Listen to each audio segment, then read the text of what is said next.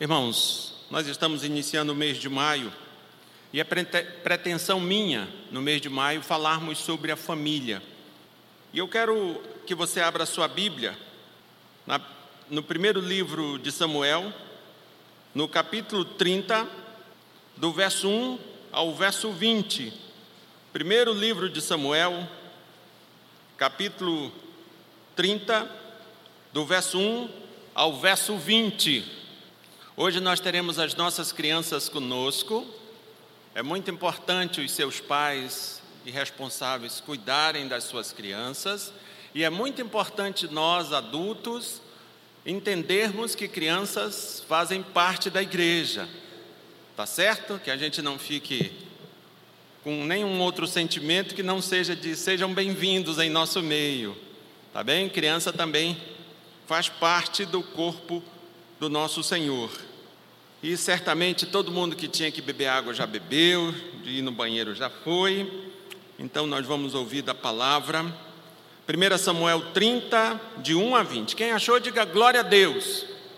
O texto nos diz o seguinte: Sucedeu depois, sucedeu, pois, que chegando Davi e os seus homens ao terceiro dia a Ziclac, já os amalequitas tinham dado com ímpeto contra o sul de Ziclac, e esta ferido e queimado.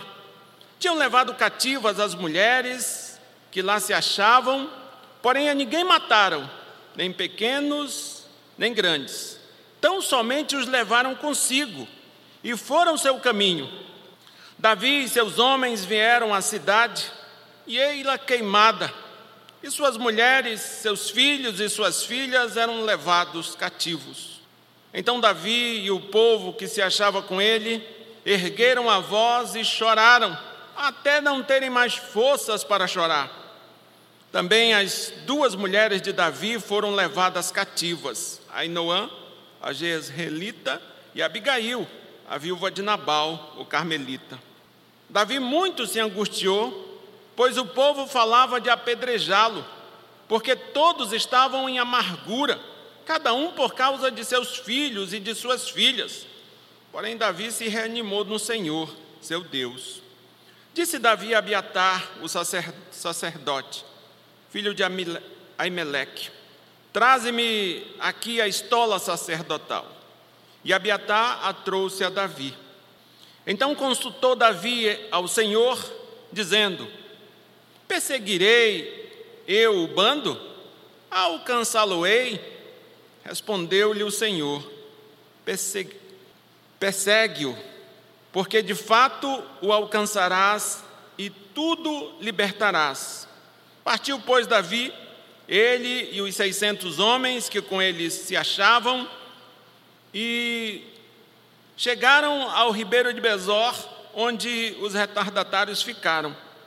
Davi, porém, e quatrocentos homens continuaram a perseguição, pois que duzentos ficaram atrás por não poderem, de cansados que estavam, passar o ribeiro de Bezor. Acharam no campo um homem egípcio e o trouxeram a Davi. Deram-lhe pão e comeu. E deram-lhe a beber água. Deram-lhe também um pedaço de pasta de figos secos e dois cachos de passas e comeu. Recobrou então o alento pois havia três dias e três noites que não comia pão, nem bebia água. Então lhe perguntou Davi: De quem és tu e de onde vens? Respondeu o moço egípcio: Sou servo de uma malequita, e meu senhor me deixou aqui porque adoeci há três dias. Nós demos com ímpeto contra o lado sul dos Gretitas, contra o território de Judá, e contra os, o lado sul de Caleb e pusemos fogo em Ziclac.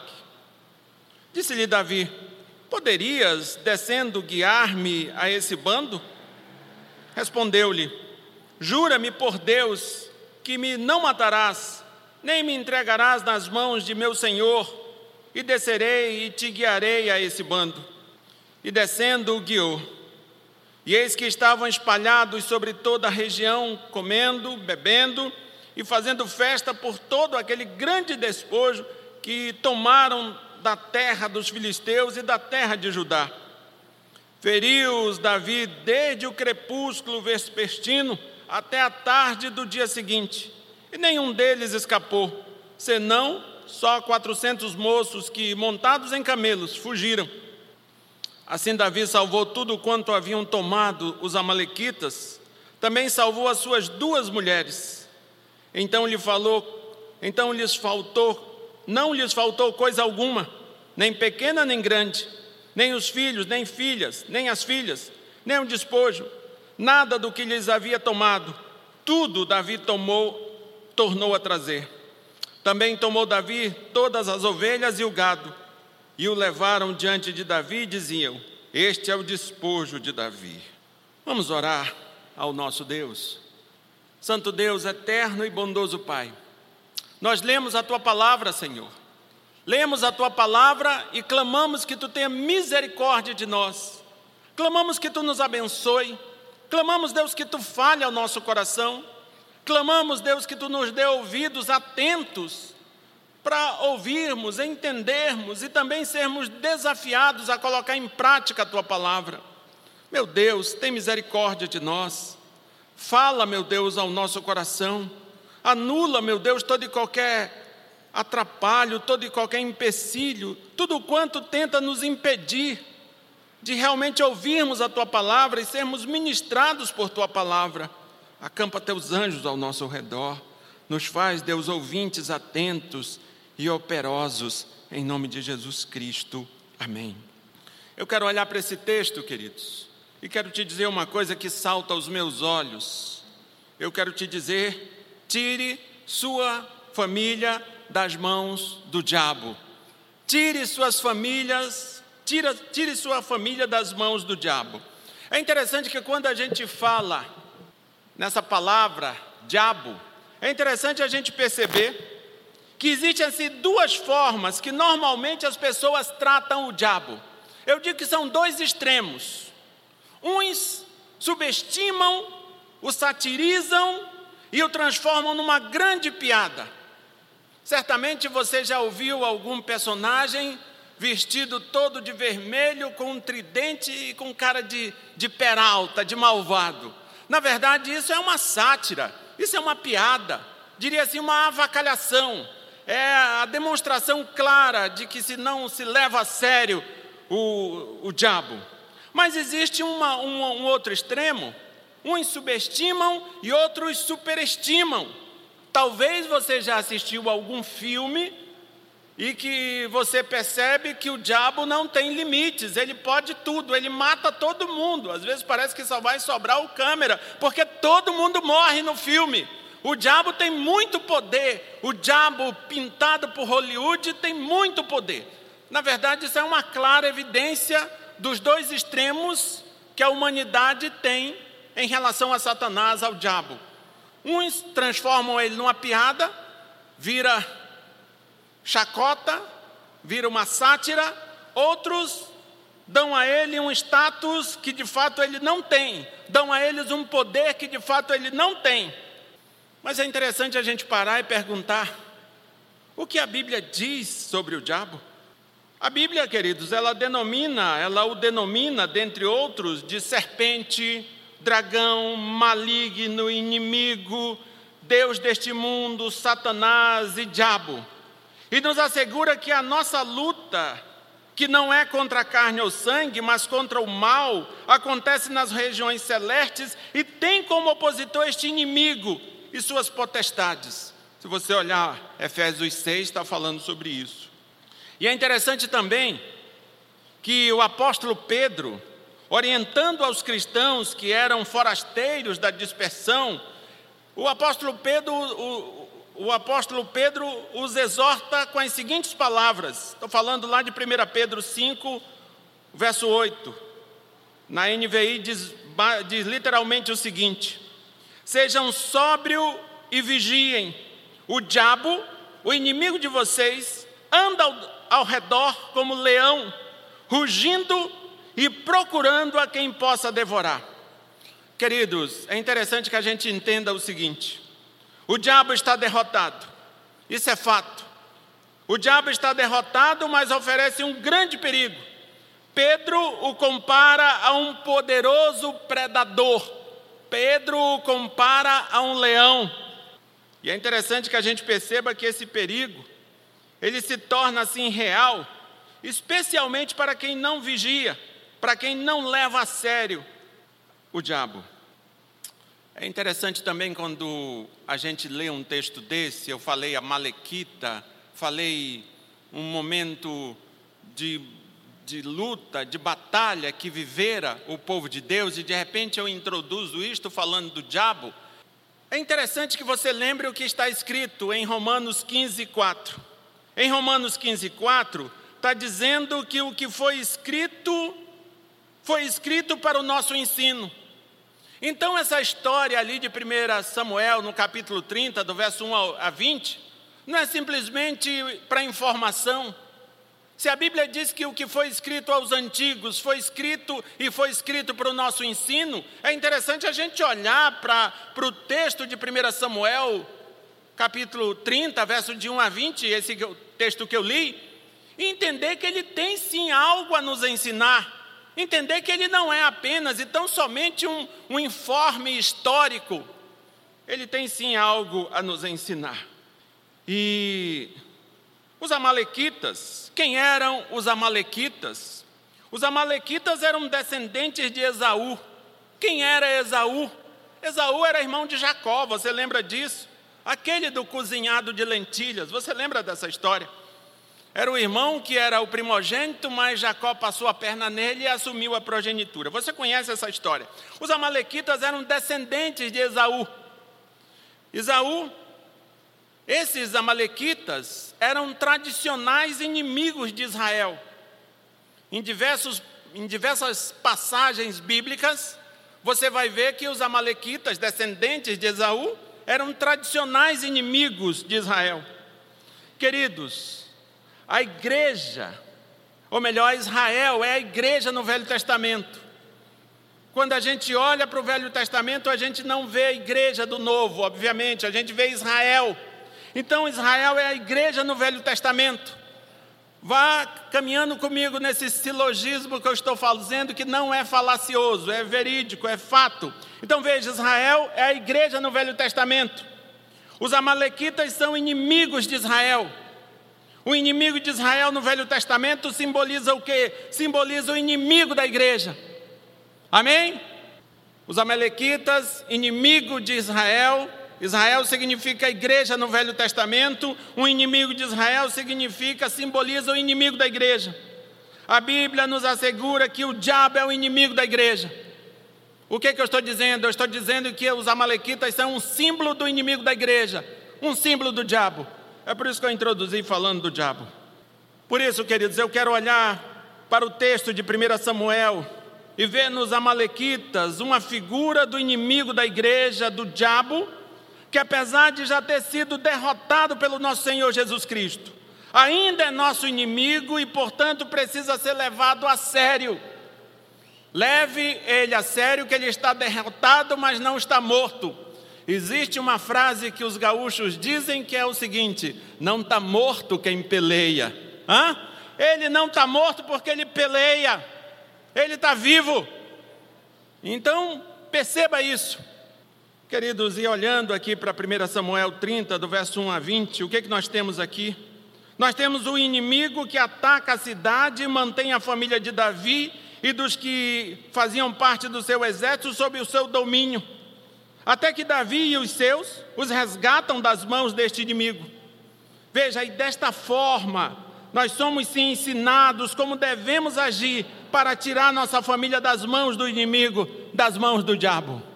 Esse texto nos ensina assim como tirarmos nossas, nossa família das mãos do diabo. Eu quero que você olhe comigo nessa perspectiva. E ele nos dá algumas lições para nos, nos ensinar isto. E veja a primeira lição. A primeira lição está do verso 1 ao verso 3. E eu digo para você que a primeira lição nos diz que é importante perceber as estratégias usadas é importante perceber as estratégias usadas. Veja, a estratégia aqui foi atacar quando os maridos, pais e irmãos estavam ausentes. Você vai ver, o verso de 1 a 3 vai nos dizer isso, que a estratégia dos Amalequitas foi atacar quando maridos, pais, irmãos estavam ausentes. Mas veja só, atacar, queridos, atacar se aproveitando de ausência é uma estratégia. É uma estratégia, mas que de novidade não tem absolutamente nada. O inimigo usou essa estratégia, mas ela não é nova, é somente uma estratégia, ela é muito velha. Se você olhar lá no livro de Gênesis, quando o diabo ataca Adão e Eva, do que que ele, que estratégia ele usa? Ele também usa a ausência, a ausência de Adão. Adão não estava presente. Então essa estratégia ela é usada, mas ela de nova não tem absolutamente nada. Queridos, a ausência é sempre um problema. A ausência é sempre um problema, mesmo quando temos justificativas. Talvez você seja ausente no teu relacionamento e talvez você tenha um monte de justificativas, mas eu quero te dizer que a ausência é um problema mesmo quando temos justificativas. Ah, mas eu tô, eu tenho minhas razões. Ah, eu tenho muitas razões. Ah, o problema não é ter razão, ela continua sendo um problema a ausência. Queridos, e ainda tem mais um outro detalhe que precisamos falar sobre a ausência. A ausência ela pode ser física, pode ser sim. É uma cadeira vazia, é uma cama vazia, é um monte de espaço vazio. A ausência pode ser física, mas pode ser também emocional e afetiva. É aquela ausência de corpo presente, essa é terrível porque a ausência, a ausência física a gente sabe como resolver, mas essa de corpo presente parece que é difícil de resolver. E na verdade, queridos, existem pessoas, existem pessoas que na verdade como que se especializaram em justificar suas ausências. Existem homens, existem mulheres, existem maridos, esposas, pai, filho, irmão, irmã, enfim, existe gente que parece que se especializou em se justificar, em justificar as suas ausências, até mesmo porque parece que são assim, viciados em trabalho. E e no estudo, enfim, parece que está em algum lugar que não seja a companhia de seus familiares, é o que realmente importa. Eu preciso fazer qualquer coisa que me tire de casa, que me leve para algum lugar que não seja na companhia dos meus familiares. Parece que existem pessoas que têm essa, essa máxima, que é dirigido por essa realidade. Queridos, pessoas assim praticamente moram em ambientes que as deixa longe dos seus familiares e passeiam em casa. Acham normal viverem assim e nem percebem que, na verdade, estão fazendo parte de uma estratégia do inimigo para os manter sob seu poder. Todas as vezes que de alguma forma você está ausente, seja de forma física, seja de forma afetiva, emocional, você está atendendo a uma demanda estratégica do inimigo. Queridos, a ausência aqui é física. Maridos, pais, irmãos, eles estavam ausentes. A ausência aqui é física. Mas eu digo para você que tão danoso quanto é a ausência de corpo presente. Sabe por quê? Porque ela se traduz em indiferença, descaso, desprezo, em muitos outros comportamentos que destroem pessoas e relacionamentos. Existem pessoas que estão ali fisicamente presentes, mas é como se não estivesse. Estão envolvidas em outras coisas, estão ali fisicamente presentes, mas os pensamentos, as ideias, os sonhos e os projetos não têm nada a ver com o marido, com a esposa, com o filho, com a filha, com o pai, com a mãe. É ali como se fosse um zumbi. Um zumbi.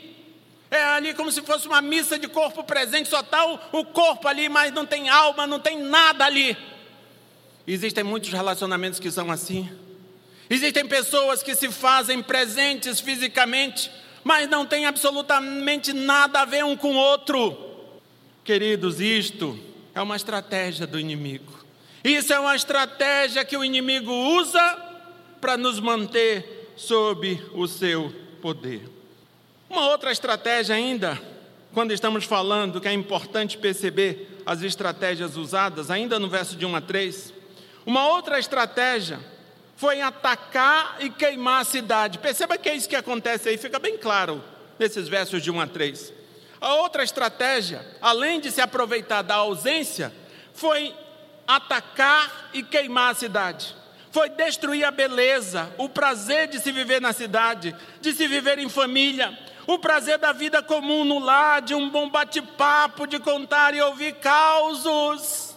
Quantas vezes da família não existe mais isto?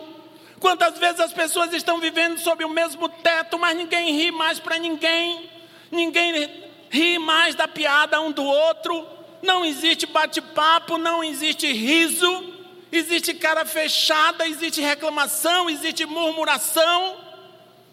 Queridos, às vezes a gente está vivendo na família, vivemos na cidade, na família, mas é como se estivessem queimado tudo, e agora ficou tudo feio, ficou tudo cinza, ficou tudo sem graça. Parece que às vezes nós vivemos isto. Às vezes realmente não pegou fogo, Altamira. A tua casa não queimou, mas às vezes nós estamos nos comportando como se incendiado fosse. Essa é a segunda estratégia que o inimigo usou aqui: queimar a cidade. Meu querido e minha querida, não viva como se você estivesse vivendo numa casa incendiada. Volte a sorrir. Eu sei que tem um negócio aí na cidade que chama volte a sorrir, mas volte a sorrir de verdade. Tenha o riso no teu rosto, no teu relacionamento familiar. Por que, que não há mais conversa entre você e tua esposa? Por que, que não há mais aquela conversa que houve há 30 anos atrás, há 20 anos atrás? Por que, que não há mais isso? Por que, que não há mais aquele bate-papo entre você e teus filhos, entre teus pais? Por quê? Por que, que com os outros você até ri? Por que, que com os outros você até conta piada? Mas dentro de casa você fecha a cara, dentro de casa é só não, não dá, dentro de casa é só xingamentos, por quê? É importante perceber que uma das estratégias do inimigo é queimar a cidade, é destruir a beleza, o prazer de se viver na cidade, de se viver em família, o prazer da vida comum no lar, de um bom bate-papo. Ah, menino, já pensou? Você rindo lá com as. Só tá as pessoas dentro da tua casa. E tá um rindo da, da história do outro. Não estão brigando, não tem nenhuma panela de, de feijão voando, tentando acertar a cabeça de ninguém. Vocês estão conversando, brincando um com o outro. Isso é viver numa uma cidade que não foi queimada. Queridos, Jesus Cristo falando em João 10, 10, ele diz assim: O ladrão vem somente para roubar, matar e destruir. Perceba que Jesus, Jesus no Evangelho de João, falando do ladrão, afirma que este veio com um fim específico de roubar, matar e destruir. É importante que eu te diga uma coisa: aqui o mestre não está falando do diabo, mas dos falsos profetas. Lá em João 10, 10, o Senhor está falando sim dos falsos profetas, ele não está falando do diabo. O falso profeta é como um ladrão que veio exclusivamente com um fim, que veio com um fim específico de roubar, matar e destruir. É verdade que nas ações do diabo esses objetivos também estão incluídos. Matar, roubar e destruir está no pacote. Mas ele não veio especificamente para isso, ele tem outros fins. Se você olhar com cuidado para 1 Samuel 30, de 1 a 3, você vai ver que, que 1 Samuel 30, de 1 a 3, vai dizer que o inimigo, preste atenção, o inimigo a ninguém matou. Isso aqui, se algum produtor de Hollywood estiver vendo, talvez atualize seus roteiros. O inimigo a ninguém matou, nem grandes nem pequenos, tão somente os levou e os manteve cativos. O que é interessante dizer disto aqui? Por quê, queridos? Às vezes nós estamos tão preocupados com a morte, com roubo e com a destruição e nos esquecemos do mal, da gravidade, quer viver cativo sob o domínio do diabo. Talvez você tenha algum parente que não crê no Senhor Jesus Cristo, talvez. Mas talvez se esse mesmo parente tivesse com câncer, você já estava desesperado pedindo oração, fazendo não sei mais o que. Mas perceba, a ideia aqui, queridos, é nos alertar é perceber a estratégia, que nem sempre o diabo vem só para matar, às vezes não mata, mas leva cativo. E o que, o que é importante entender aqui, que tão grave, tão danoso, tão mal quanto a morte, quanto o roubo, quanto a destruição, é viver cativo, é ter uma existência toda sob, debaixo do poder do inimigo. Isso é grave. Qual é o problema? O problema é às vezes que a gente não leva isso a sério. Moço, é descrente. A gente diz, é, é que descrente. Mas imagine essa mesma pessoa com um estado terminal de alguma doença. Veja se você diria, só é descrente. Não diria. Queridos, se a gente quer tirar a nossa família das mãos do diabo, é interessante perceber as estratégias que ele usa. E às vezes a gente olha para o texto de João e diz: foi para isso que Satanás veio. Volto a dizer, Jesus, João, ali em João 10, 10, não está falando do diabo, ele está falando é do falso profeta, ele está falando é de quem distorce o ensino da palavra. E muitas vezes a gente nem se preocupa com heresia. Às vezes a gente nem, a gente até tem, sabe, arrepio quando fala esse negócio de doutrina. Moço, qual é o problema disso? É só uma bobagem que ele está falando com a Bíblia na mão, não tem problema nenhum. Mas é disso que Jesus Cristo está falando lá. Ele está falando que esses falsos profetas vieram para matar, roubar e destruir. Dê uma pesquisada no YouTube para ver se você não percebe eles fazendo isso. Queridos, segunda, a segunda lição. A primeira é importante perceber estratégia, as estratégias usadas. A segunda é importante perceber os resultados deste ataque.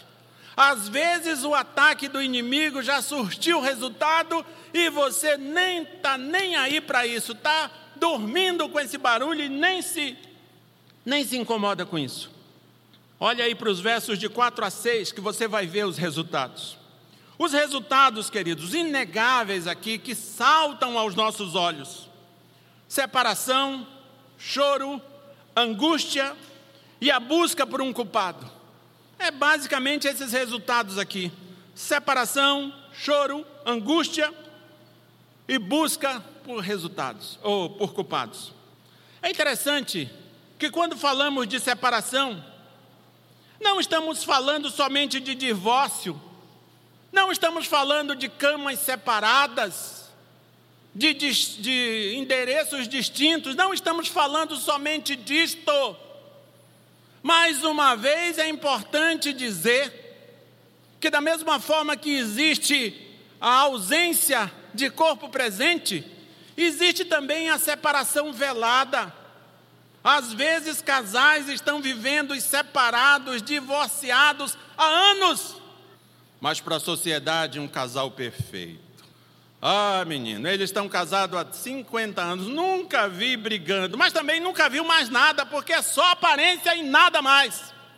Os resultados: separação, choro, angústia e busca por um culpado. Queridos, pessoas que convivem aparentemente em família, mas vivem em seus próprios mundos, vivem em relações abertas. Ah, pode fazer o que quiser, pode pensar como quiser. Existe muito disso hoje, relações abertas. E o nome quer dizer justamente isso, é aberta mesmo. Não tente imaginar o que está querendo dizer, que é muita coisa. O nome quer, quer dizer justamente isso, é aberta. Pessoas que vivem em família, mas vivem em mundos, em seus próprios mundos, e o pior, não veem razão alguma de compartilhar ou se interessar uns pelos outros. Deixa a vida me levar, a vida leva eu, não estou nem aí para a tua vida, não esteja nem aí para a minha, e vamos que vamos. Queridos, se nós olharmos para a Bíblia, nós vamos ver que ela nos diz, dentre outras coisas, que não é bom que o homem esteja só. E quando ela diz não é bom que o homem esteja só, ela não está dizendo para nós fazermos de conta que estamos na companhia de alguém ou que estamos fazendo de conta que estamos acompanhando alguém. Ela está dizendo para que de fato a gente esteja nos relacionando com alguém, que a gente se relacione com pessoas. O homem, querido, o ser humano, é um ser relacional. E é interessante que quando a gente olha, por exemplo, para a teologia da aliança, nós vamos ver que os mandatos da aliança, um deles é o mandato social, e esse mandato social vai nos dizer que nós temos que nos relacionar uns com os outros em amor com o intuito de servi-los. Ou seja, não estou, não é simplesmente eu, eu me anexar a alguém, não é simplesmente eu ficar perto de alguém, eu estou ali para servi-lo em amor. A ideia bíblica não é só que estejamos próximos geograficamente mas que também sirvamos em amor uns aos outros. E como assim você vai servir em, em amor um ao outro se você não está nem aí para o outro? O outro corta cabelo, pinta, faz isso, faz aquilo, e você nem percebeu o que aconteceu. Está doente, está gemendo, internou, recebeu alta, passou num concurso, foi demitido, você nem caiu a ficha que isso tudo aconteceu. Queridos, é importante perceber que os resultados deste ataque, um deles é a separação. E necessariamente não é uma separação física, às vezes é uma separação de mundos. Você vive na mesma casa, jovens, adolescentes vivem na mesma casa, mas vivem em seus próprios mundos. Vêm à cozinha só para comer, nem a televisão não dá conta mais de assistir com as pessoas. Pessoas que vivem sob o mesmo teto, mas vivem em seus próprios mundos. É importante perceber que isso é um resultado do ataque do inimigo.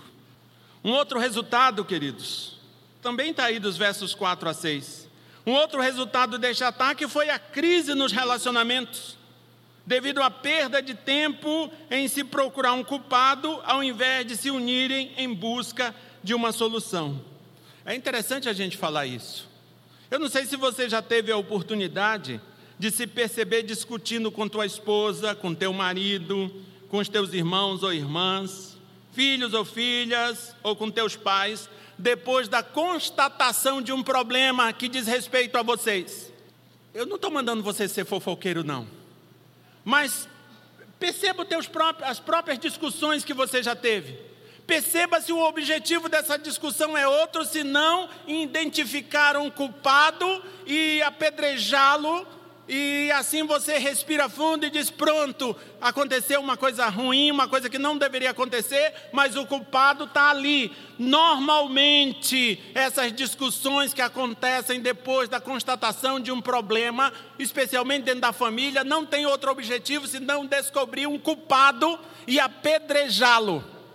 E a razão é muito simples. Veja, houve um erro, um erro que gerou um problema e eu não posso ser culpado de jeito nenhum. Por quê? Porque apesar de eu ter cara de humilde, mas eu sou Deus, eu não erro. E isso eu não estou falando só comigo, não, estou falando com você também. É assim que nós pensamos ao nosso próprio respeito. A gente não admite erro, só admite quando não tem como fugir da admissão. Houve um erro que gerou um problema e eu não posso ser o culpado, e por isso é urgente buscar um culpado. O problema é outro também. É que está todo mundo nessa mesma vibe, está todo mundo em busca de um culpado. É por isso que gera muito bate-boca, é por isso que as pessoas gritam quando estão discutindo, porque uma quer se sobrepor à outra, porque todas estão em busca da mesma coisa encontrar um culpado. Enquanto não aparecer um dizer, pronto, fui eu, não acaba a discussão. Queridos, foi essa tentativa desses maridos, pais e irmãos que acompanhavam Davi, e também é a nossa, enquanto seres humanos que nos relacionamos e nos vemos diante dos nossos problemas. As mulheres deles foram levadas, os filhos foram levados, as filhas, as irmãs foram levadas, as mulheres e as crianças foram levadas. E o que, que nós vamos fazer? Vamos resolver o problema? Não, vamos procurar um culpado. Não é assim que acontece nas famílias, quando chega-se à conclusão que aconteceu um problema que diz respeito aos filhos, aos pais, enfim, a alguém que faz parte da família. Não é isso que a gente faz. A gente não fica procurando um culpado. Ah, o culpado. O culpado. Às vezes sobra até para o pastor. O culpado é o pastor. Ponto, resolveu. Eita. Todo mundo lá de casa está isento. Queridos, isso é um comportamento habitual mas é sobretudo o intento do diabo ao atacar a família. Apesar de ser habitual, é sobretudo um intento do diabo ao atacar a família, gerar crise nos relacionamentos em decorrência da procura por um culpado. Isso é um dos resultados. Se você quer tirar a tua família das mãos do diabo, é importante você perceber esse resultado. E por fim, queridos, dos versos 7 a 11, Primeiro, é importante você perceber as estratégias, depois é importante perceber os resultados deste ataque. E te... em terceiro lugar, é importante obedecer à orientação de Deus e não desistir. Se você tem um problema na tua família, você não tem outra escolha senão obedecer às orientações de Deus e não desistir. É isso que diz o verso 7, dos versos 7 a 11 você vai ver que o texto vai dizer que a solução veio à medida que houve a disposição de se buscar a vontade de Deus. Foi isso que Davi disse ao sacerdote que trouxesse o, o que era preciso para que de fato ele buscasse a vontade de Deus dentro daquela situação, dentro daquela circunstância. Mas de forma geral, queridos, nós sabemos qual é a vontade de Deus. E qual é a vontade de Deus, já que eu estou te dizendo que nós sabemos? É amarás o Senhor teu Deus de toda a tua alma, de todo o teu coração e com todas as tuas forças, e ao teu próximo como a ti mesmo. Essa é a vontade de Deus para conosco. A vontade de Deus é que tenhamos vida e vida em abundância, é isso que Deus quer que tenhamos. Essa é a vontade dele. Queridos, mas eu digo para você que isso se torna impossível, inviável, se os teus familiares estiverem sob o domínio do diabo. Você vai ver que obedecer às orientações de Deus e não desistir com o intuito de tirar nossos familiares das mãos do diabo, não é fácil. Você vai ver, especialmente se você tem alguém problema na tua casa, você vai ver que não é fácil não desistir. Imagine alguém da tua família que tem um problema, um claro problema, que está envolvido com bebida, com droga, com roubo, com prostituição, enfim, problemas. Você vai ver que isso é, é, não, é, não é fácil pensarmos que está na hora de desistir. Não é fácil. Volta e meia nós estamos prontinhos para desistir. Até mesmo porque a gente vai chegar à conclusão que nós temos motivos suficientes para desistir. Queridos, e olha para esse texto que você vai ver um caso de desistência, ou pelo menos 200 casos de desistência saíram dali acompanhando Davi com o intuito de tirar os seus familiares das mãos dos amalequitas, 600 homens. Mas quando eles chegaram em Bezó, 200 de exaustos que estavam não deram conta de continuar, desistiram. Detalhe: os outros 400 também estavam tão exaustos quanto, mas não desistiram. Às vezes, meu amado, você tem motivo de sobra para dizer: basta, eu não aguento mais, eu vou ficar por aqui mesmo. Mas é interessante que o texto vai nos mostrar que Deus usou para libertar aqueles familiares, os que não desistiram. Deus fez isso. Deus usou Davi e os 400 que não desistiram. Então, meu querido, se você se depara com um problema na tua família, e entende que Deus está te usando para você ajudar esse teu, esse teu familiar a se libertar dessa situação. Mesmo que você chegue à conclusão de só está na hora, eu não aguento mais, é uma exaustão física, emocional, psíquica e tudo quanto você imaginar, eu não aguento mais. O que eu quero te dizer é não desista. Não desista porque Deus usa aqueles que não desistem. Foi isso que ele fez aqui. Ele usou para libertar, para tirar das mãos do inimigo aqueles 400 que não desistiram. Quem sabe ele vai fazer isso contigo? Quem sabe ele vai continuar te usando? Quem sabe? Queridos, falando ainda sobre a importância de se obedecer às orientações de Deus, o texto fala de um egípcio que era assim um escravo amalequita. Isso aí está dos versos 11 a 16. O texto fala desse escravo egípcio, desse, desse egípcio, que era um escravo amalequita. E ele também, o texto diz que ele foi abandonado pelo Senhor por causa de sua doença. Olha o quadro. É um egípcio, não é povo de Deus, não é israelita, e além do mais, era um escravo, além do mais, abandonado pelo Senhor, além do mais, doente. Ou seja, do ponto de vista bélico, do ponto de vista de batalha, ele não tinha utilidade alguma, era alguém prontamente para ser descartado. Mas veja bem, o que, que acontece aqui? Você vai ver que foi dando atenção e ouvidos a essa pessoa que Davi e os seus conseguiram encontrar o exército amalequita, os ferir e tomar deles os seus familiares e todos os seus pertences de volta. O que é que isso nos ensina, queridos? Deus usa quem Ele quiser usar. E quantas vezes a gente ouve pessoas, mas muitas vezes a gente não dá ouvidos a essas pessoas. Afinal de contas, elas são mais inferiores do que a mim. Como é que eu vou ouvir um incircunciso, um filisteu desse?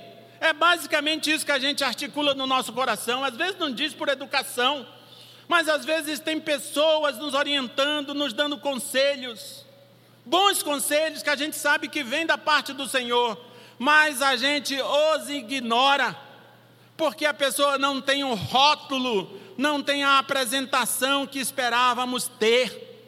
O que nós temos aqui, queridos, é um egípcio, um escravo doente, abandonado pelo Senhor, que é usado por Deus para guiar Davi e os seus homens nos retos caminhos do Senhor. Hã? Que tal? Que tal nós termos essa humildade que teve o grande rei Davi de parar e ouvir um escravo que o guiou nos retos caminhos do Senhor, e assim ele encontrou aqueles amalequitas e tirou deles tudo que pertencia a ele e a sua família. Queridos, quantas vezes nós ouvimos pregações? Quantas vezes nós ouvimos pregações, por exemplo, e por não gostarmos do pregador, entra por um vidro, sai pelo outro, isso não serve para mim. Julgamos esse que fala inferior e por isso não vale a pena ouvi-lo. Talvez isso aconteça contigo, mas veja, é importante obedecer à orientação de Deus e não desistir. Muitas vezes essa orientação vem por onde a gente menos espera. Para concluir, queridos, eu tenho aqui algumas aplicações. Primeiro, se Deus te revelou isso, se Deus te mostrou alguém da tua família que você olha e tem certeza que essa pessoa está nas mãos do diabo, quando eu estou falando da pessoa nas mãos do diabo, é sobretudo uma que não confessa Jesus Cristo como Senhor e Salvador. Essa sim está nas mãos de Satanás. Talvez você que está me ouvindo está nas mãos de Satanás. E eu quero te dizer, você que tem algum familiar nessa, nessa situação, tire suas famílias, sua família das mãos do diabo. Queridos, não devemos subestimar nem superestimar o diabo. Trata-se de um inimigo derrotado, mas um inimigo. Ele não veio brincar de ciranda, cirandinha, vamos todos cirandar com você. Ele veio te pegar. Ele veio fazer um, um, o que um leão faz com a sua presa. Ele veio acabar contigo. Ele não veio bater figurinha contigo. Não veio conversar amenidades contigo. Ele é um inimigo derrotado, mas é um inimigo. Por isso, vigie, fique esperto. Observe o conselho que, por exemplo, o apóstolo Pedro nos dá: vigie, porque o diabo está ao redor, rugindo como um leão. Vigie. E como vigiar? É relembrando algumas coisas que eu te falei aqui. Seja presente, não apenas fisicamente, mas emocionalmente afetivamente. Demonstre interesse às pessoas com quem você convive no ambiente familiar. Não seja apenas uma peça decorativa. Às vezes não é tão decorativa assim, porque nem tão bonito você é, né? Ou seja, ah, não seja somente uma, uma, uma presença, mas se envolva com as pessoas com quem você convive. Isso é vigiar. Faça o que estiver ao seu alcance para que a, vi, para que a vida como no lar seja prazerosa, alegre. Deixa Deus te usar para que aquelas pessoas que moram contigo sejam fiquem alegres quando pensarem que tem que voltar para casa. Seja parte dessa motivação de alegria. Faça a tua vida como no lar ser, ser prazerosa. Ajude os que estão fora a terem alegria de voltar para casa. Lembre-se, tão grave quanto o roubo, a destruição e até a morte, é viver toda uma existência sob o domínio de quem só quer nos causar o mal, nos submeter às suas mentiras e enganos, é viver sob o domínio do diabo. Não é bom, queridos, que estejamos só. Somos seres relacionais. Ao invés de fugirmos dos relacionamentos, nos isolando ou de ficarmos à busca de culpados diante das crises. Vamos juntos buscar soluções. Somente a obediência e a insistência em não desistir de seguir as orientações de Deus é o que nos fará ver os nossos familiares livres das mãos do diabo. Somente isso. Que Deus tenha misericórdia de nós e nos abençoe. Amém. Se você, querido, ouviu essa palavra, levou a sério essa palavra e conhece algum ente familiar teu que não anda nos retos caminhos do Senhor, você é desafiado nessa noite a tirar essa pessoa dessa condição. Deus pode te usar assim em nome de Amém? Vamos orar. Vamos ficar de pé. Nós vamos orar pelos nossos familiares que não creem no Senhor Jesus Cristo. Nós vamos orar pelos nossos familiares que estão que são vítimas, que são escravos de algum tipo de droga, de algum tipo de vício. Nós vamos orar por essas pessoas. E eu quero convidar você a fechar teus olhos. E eu quero convidar você a orar por essas pessoas. Apresente a Deus essas pessoas que não creem no Senhor Jesus Cristo. Não importa quem sejam. Apresente essas pessoas como se elas estivessem no, na UTI, num estado terminal Clame a Deus, mostrando a Ele que somente Ele pode salvá-las. Clame a Deus, como se esse teu parente tivesse sido desenganado pelo médico. Clame a Deus, para que Deus o salve, para que Deus dê a ele a, a salvação em Cristo Jesus. Clame a Deus por essa pessoa que faz parte da tua família, que às vezes tem sido escravizado pela droga, pelo álcool, pela prostituição, pela pornografia e por tantos outros males que têm acabado, destruído a família. Clame a Deus. Santo Deus eterno e bondoso Pai, nós estamos aqui reunidos, somos teu povo, não somos o teu povo pela nossa qualidade, pelo nosso mérito, não é pelo nosso currículo, é somente pela tua mercê, pela tua graça, pela tua misericórdia. Deus, e nesta noite, o teu Espírito Santo abre os nossos olhos e nos mostra os nossos familiares que não creem no Senhor, que estão sob o poder do diabo. Ah, meu Deus, que tu tenha misericórdia dos nossos familiares, em nome de Jesus Cristo. Tu tem poder para salvar, meu Pai. Tu tem poder para visitar essas pessoas que não creem no Senhor Jesus, que vivem suas próprias vidas como se não existisse a vida eterna, que são arrogantes, presunçosas. Deus, que tu tenha misericórdia, que tu visite as nossas mães, os nossos pais, os maridos, as esposas, os filhos, as filhas, que tu visite, Deus, os nossos parentes que não creem no Senhor e os salve em nome de Jesus Cristo. Deus, que tu visite aos nossos parentes e amigos que são escravos da droga, do álcool, da prostituição, da pornografia e de tantos outros males que têm acabado, destruído relacionamentos, sonhos, esperanças. Meu Deus, que tu visite essas pessoas em nome de Jesus Cristo e as liberte pelo amor do teu nome. Deus, toma em tuas mãos as nossas vidas e nos faz, Deus, viver como quem crê no Senhor Jesus Cristo em todo tempo e lugar. Em nome de Jesus Cristo. Amém.